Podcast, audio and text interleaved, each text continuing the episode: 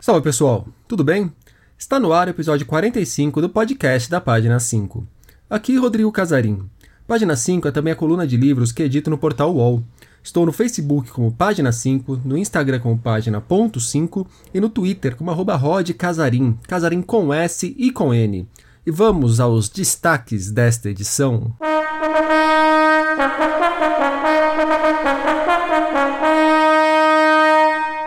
Eliana Alves Cruz fala sobre Nada Digo de Ti, Quem em Ti Não Veja, seu novo romance. A versão em áudio de A Hora e Veia de Augusto Matraga, de Guimarães Rosa. Curso sobre Carolina Maria de Jesus, a revista Mina de HQ e o nascimento do Clube Realejo. Coletânea de ensaios e poemas sacanas assinados por mulheres, um web folhetim e contos de Ray Bradbury nos lançamentos.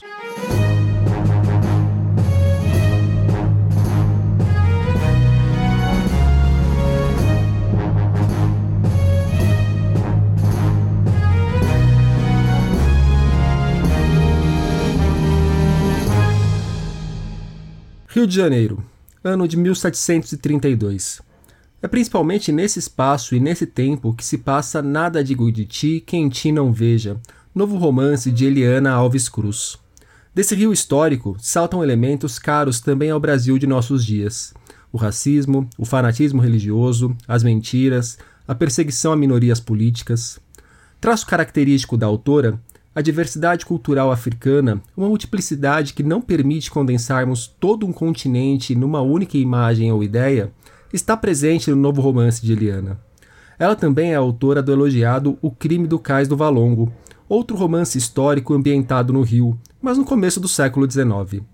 Para nada digo de ti quem ti não veja, voltou aos estudos que tinha feito para seu trabalho anterior para construir uma personagem tão improvável quanto bem-vinda, Vitória, a transexual que ajuda a escancarar violências e hipocrisias entranhadas há séculos na sociedade brasileira. A Eliana falou pra gente como surgiu a história do novo romance. Ele, na verdade, é um filho né, do crime do Caso Valongo, porque como eu tive que fazer muitas pesquisas sobre o Rio de Janeiro, né, o Rio, o Rio Antigo, eu é, me deparei com várias, várias questões ali e tem um dos personagens de O Crime do Caso Valongo, que é homossexual, que é o Mariano, e eu estudei sobre a homossexualidade, né, que na época não, não tinha esse nome, isso é, um, é uma, uma nomenclatura moderna, né, era chamada sodomia. Então eu vi muitos crimes, né, entre aspas, de sodomia, e aquilo me atiçou muito a curiosidade. Eu vi que ali tinha uma outra história para ser contada uma outra história para ser contada e que não é contada direito na nossa literatura. Então, assim nasceu Nada Digo de Ti, Quem Te Não Veja, por conta do personagem Mariano de O Crime do Cais do Valon. A autora também comentou como funcionam suas pesquisas e falou sobre as surpresas do trabalho. Destacou justamente a África muito mais diversa do que imaginamos, e isso até para quem já tem uma boa noção da pluralidade do continente a pesquisa para os livros, ela não difere da pesquisa para qualquer outro fim, né? Ela busca as fontes primárias, né? Eu já fui a arquivos, é, literatura da época, literatura acerca desse, do tempo e do lugar que eu quero retratar. É, eu, eu pesquiso também um pouco da atualidade, né, para ver os reflexos daquilo na atualidade, naquela localidade, é, um pouco de geografia para saber como é que funcionava, né, a questão geográfica, as localizações geográficas. É, tem uma pesquisa também é, pictórica, né, uma, pesquisa de imagem que eu tento que eu tento ver o lugar. Então eu, eu recorro a tudo que eu tenho direito e à mão, né, para chegar naquele lugar. É, o que mais que me, me impressionou? O que mais me impressionou nessas, nessas pesquisas é, primeiro, uma África muito mais diversa do que a gente imagina, né? A gente que está aqui nesse desse lado e que realmente pensa a decolonialidade, a gente sabe que a África é diversa, é plural, é, enfim, mas ela é muito mais do que a gente imagina. E é, tanta coisa que está na nossa formação e a gente nem sabe, né? A gente descobre muita coisa. E também uma, uma África multicultural. As pessoas que chegaram aqui, elas já chegaram com influências de vários lugares do planeta. Então, na verdade, é muito surpreendente, né?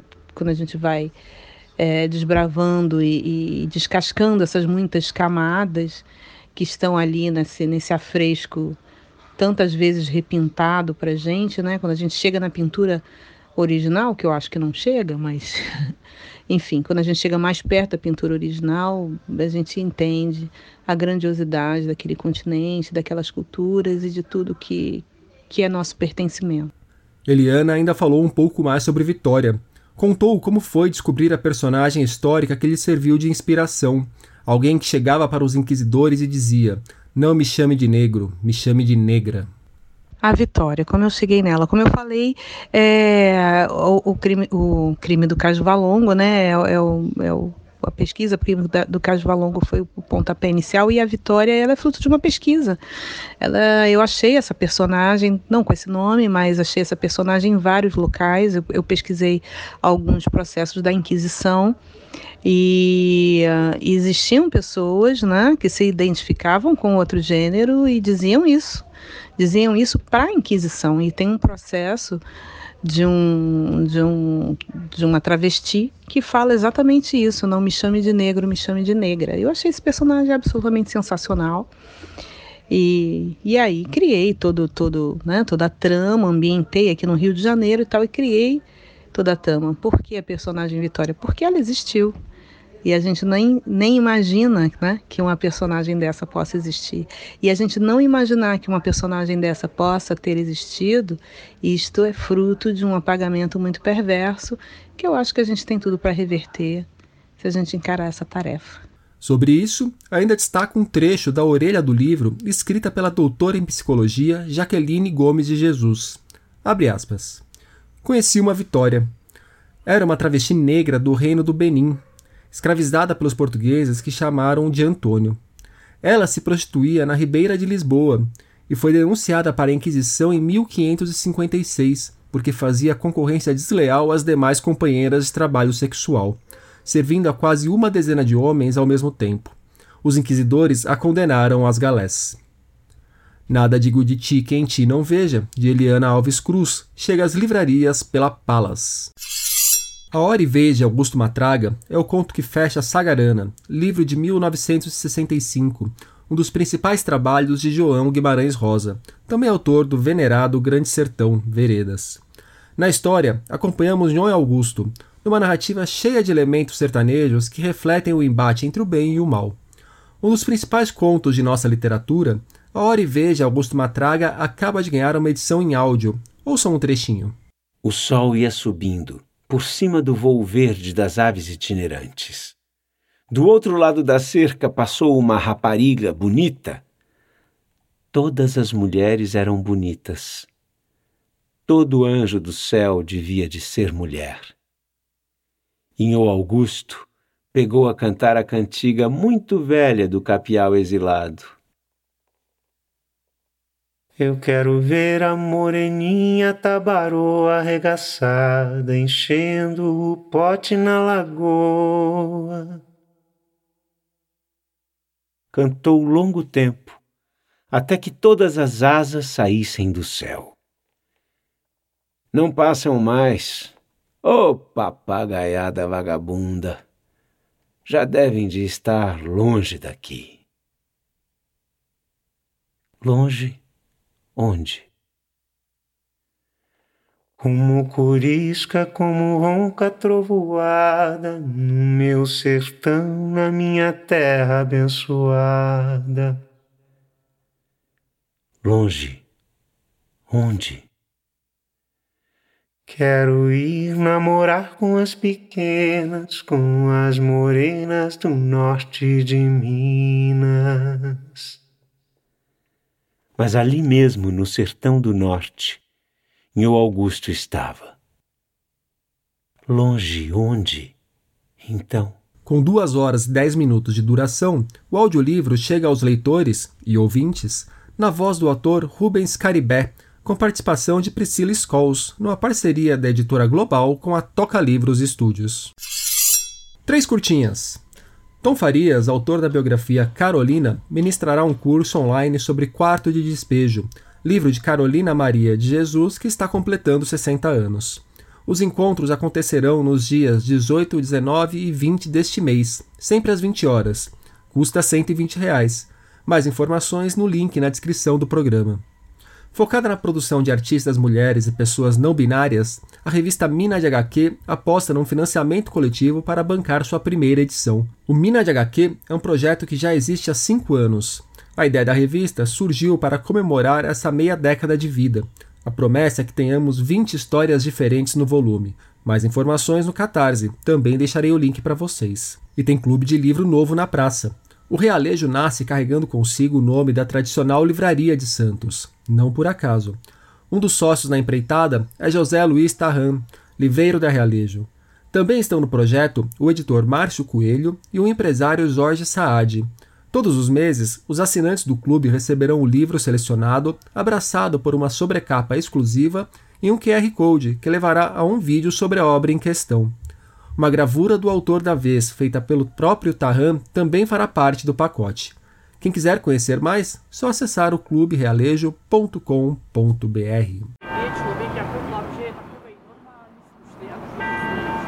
Deixara eu de amar-te, quisera um momento, que a vida eu deixara também de gozar. Delírio ou loucura, sou cega em querer-te, sou louca, perdida, só sei te adorar. Esse é um trecho de Confissão, poema de Maria Firmina dos Reis, primeira mulher negra a publicar um romance no país, isso lá em 1859. Os versos de Maria Firmina fazem parte de 69 poemas e alguns ensaios, antologia de peças sacanas escritas por mulheres e ilustrada por Clara Zuniga. A ideia do volume é mostrar para os leitores visões femininas sobre o sexo e a pornografia. O livro parte de textos extraídos do zine Mais Pornô, por favor, da poeta Adelaide Ivanova, e depois elenca poemas de 49 autoras. Quem cuidou da seleção foi Raquel de Menezes, em parceria com o coletivo Mulheres que Escrevem. Ainda estão no volume nomes como Ana Rushi, Natália Borges Polesso, Nina Risi e Yasmin Nigri. 69 poemas e alguns ensaios chega aos leitores em coedição da Jandaíra com a oficina Raquel. Desigualdade social, universo feminino, a diversidade LGBTQIA, as conturbadas relações humanas, esses são alguns dos elementos presentes no romance policial Sapatos Brancos, oitavo título do escritor e filósofo Vigvan. Ele falou um pouco sobre a obra aqui para o podcast. Olá, ouvintes do Página 5. Meu nome é Vigvan e escrevi Sapatos Brancos. Dois adolescentes, Felipe e Ricardo, ao investigar o assassinato de um amigo, se deparam com uma rede de segredos que envolve a cidadezinha onde moram, construída em torno de uma comunidade religiosa. Enquanto conhecem os habitantes e constroem um afeto profundo um pelo outro, Felipe e Ricardo chamam a atenção do assassino, mais perto do que imaginam e coberto por inúmeros disfarces. Conheça em wigvan.com. Sapatos Brancos chega aos leitores por meio de uma websérie, ou webfolhetim, como o autor prefere definir. Toda semana, os assinantes recebem um capítulo novo da história, que será contada ao longo de um ano. A assinatura do Web Folhetim Sapatos Brancos custa R$ 15,90 por mês. Desse valor, a promessa é que R$ 3,90 sejam repassados para o Instituto Marielle Franco. Ray Bradbury. Se você reconheceu o nome, certamente se lembrou do livro mais famoso do cara, Fahrenheit 451, clássico distópico que imagina um mundo onde bombeiros são acionados para queimar bibliotecas inteiras. O livro deve ser banido daquela sociedade, bem como a pluralidade de ideias. Sim, soa familiar. Agora, a Biblioteca Azul publicou um volume de contos no qual reúne histórias breves de Bradbury que serviram como uma espécie de ensaio para o que o escritor faria em sua obra mais famosa. Falo de Prazer em Queimar, Histórias de Fahrenheit 451. O próprio Bradbury aponta seis das 16 breves histórias presentes no volume como essenciais para a clássica distopia. Trata-se da novela O Bombeiro e dos contos Fogueira, Fênix Brilhante, Os Feiticeiros Loucos de Marte, Carnaval de Loucura e O Pedestre.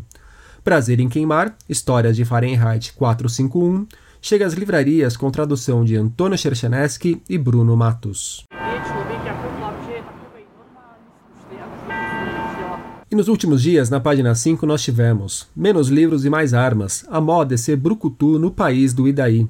O que aconteceu com o livro Jesus Sobe no Pé de Goiaba, da ministra Damares Alves? E qual é o papel que a obra de Charles Bukowski tem em nossos dias? Por hoje é isso, pessoal. Indique o podcast para amigos e inimigos. Um abraço, um beijo, um aperto de mão e até a semana que vem.